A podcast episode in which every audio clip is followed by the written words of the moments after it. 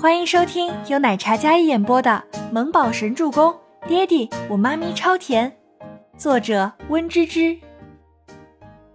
第九十九集。哎呀，我订婚戒指！倪清欢，你搞什么啊？走路没有声音的嘛？吓得我戒指都掉进去了！你给我捡回来！赵子琪发怒的指着倪清欢那张脸骂道。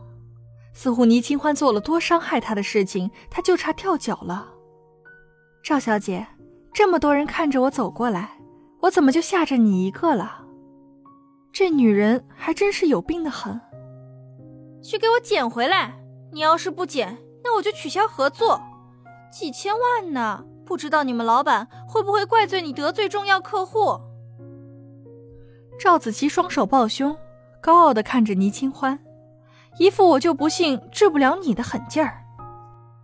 倪清欢眼睛冷冷地瞪着赵子琪，原本平静无波的美眸里有种惊涛骇浪的汹涌般，怒意如火烧般的灼人。赵子琪被这样的一个眼神给吓住了。这个没权没势、落魄寒酸的倪清欢竟然敢瞪他，还这么吓人。赵子琪忽然心里一颤，曾经倪清欢张扬的气势，他又不是没见过。不知为何，心里竟然有几分忐忑。但赵子琪忍住心中的惧意，她现在可不是倪大小姐了，就一个寒酸的乞丐，她怕什么？她比他高贵的多。好，我这就取消合作，理由就是你倪清欢惹到我了。赵子琪冲着倪清欢怨恨道：“去捡吧，别惹甲方不高兴，坏了易药的口碑。”孟年星在一边示意让倪清欢去捡，不然你就是医药的罪人了。孟年星的话虽然不严厉，也不强烈要求，只是淡淡的叙述事实。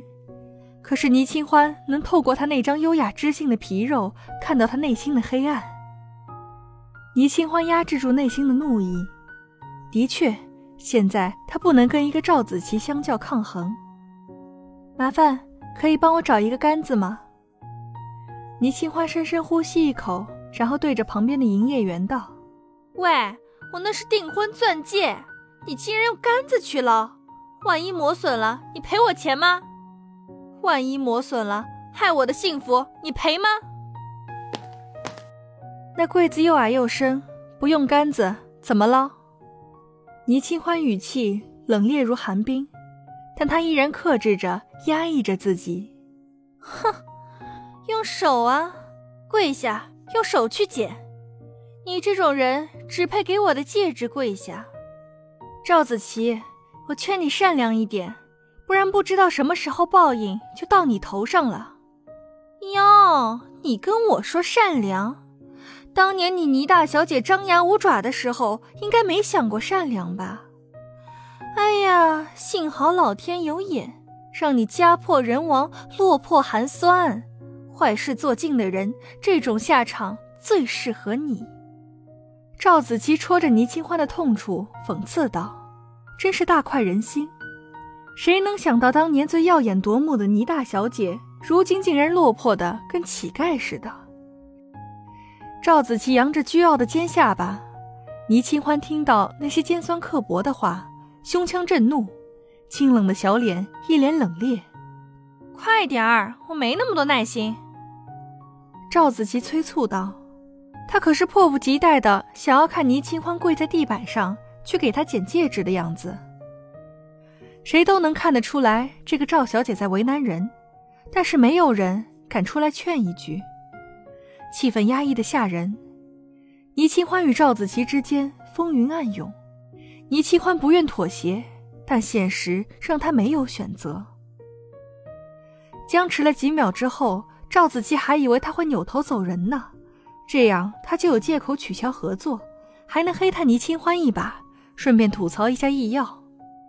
但没想到这个女人还真是能屈能伸的很，竟然转身给他捡戒指去了。倪清欢趴在地上，然后看了一眼柜子底下的戒指位置。柜子有些深，他费了好大的劲儿才拿到戒指。身后赵子琪非常满意的看他这副听话的模样，拿着手机，然后对着拍了几张照片。倪清欢捡好戒指，然后起身将戒指直接丢给了赵子琪。这戒指啊，都说是定情信物，你这轻而易举的都能丢了，下次未婚夫说不定也会丢哦。怎么是眼红我的订婚钻戒吗？十克拉的呢，你这辈子都未必会有。语气这么酸，羡慕坏了吧？赵子琪心情颇好，见到倪清欢那副不好的脸色，他就高兴。倪清欢拍拍手，直接走到外面的走廊上去站着，小脸上是罩着一层寒霜，眼睛里有些发红。孟年心见他那副委屈但是又不敢发作的样子，唇角不着痕迹的抿了抿。赵子琪高兴的将戒指拿起来，擦了擦，又戴回了手上。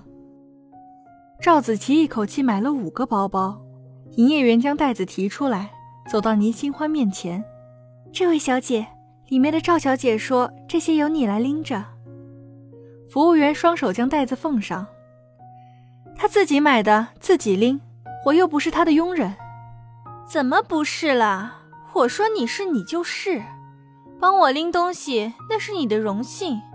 要是我的包包呢，有什么损坏？”你就照价赔偿吧。赵子琪说着，挽着孟年心上前继续逛了。倪清欢瞪着那个傲慢讨人嫌的女人，没好气的接过这些装着包包的袋子，然后跟上两人，活脱脱的就是一个陪富家千金出来逛街的佣人。赵子琪命令的语气让孟年心听了很开心，每次看到倪清欢那不情愿的脸。还有越拿越多的东西，他就高兴了。跟他斗，倪清欢，你还不是我的对手。孟年心似乎要将周伯言那里受的所有委屈都翻倍施加到倪清欢身上。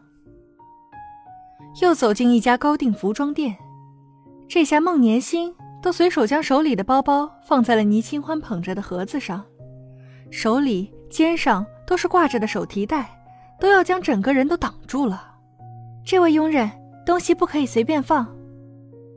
倪清欢想要将手里的东西放下休息一会儿，但是一名冷淡的女生直接制止了他。佣人，呵呵。倪清欢翻了一个白眼。这时裤袋里的手机响了，倪清欢想要去接，但够了半天没有接到。算了，这个样子还是回家再看手机吧，万一倒了，指不定那个疯女人要他赔了。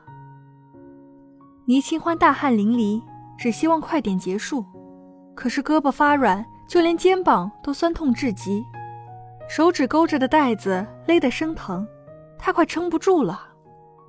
而那位不通人性的女营业员冷冷地看着他这副模样，眼里竟是鄙夷。这种佣人进来他们的店里已经是脏了地盘还想休息？做梦！他们服务的可都是富家小姐，才不是这种上不了台面的下人。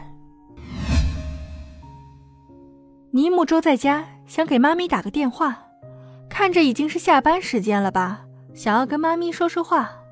他眼睛有些疼，老师送他回家休息了。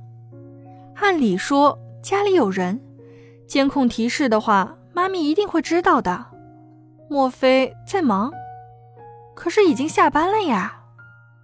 忽然电话接通了，妈咪，小家伙甜甜的叫着妈咪，但电话那头传来的声音却是：“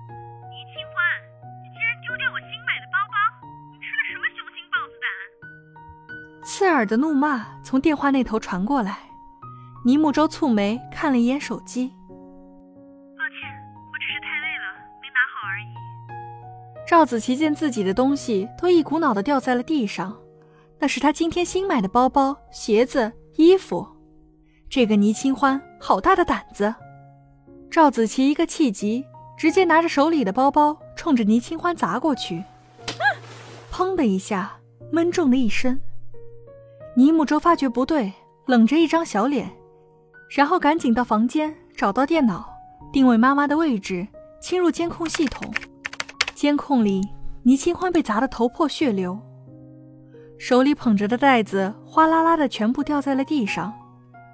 尼木舟看到这一幕，不悦的皱眉，眼里蓄满了不符合年纪的杀伐之意。该死的蠢女人，竟然欺负他妈咪！本集播讲完毕，感谢您的收听，喜欢就别忘了订阅和关注哦。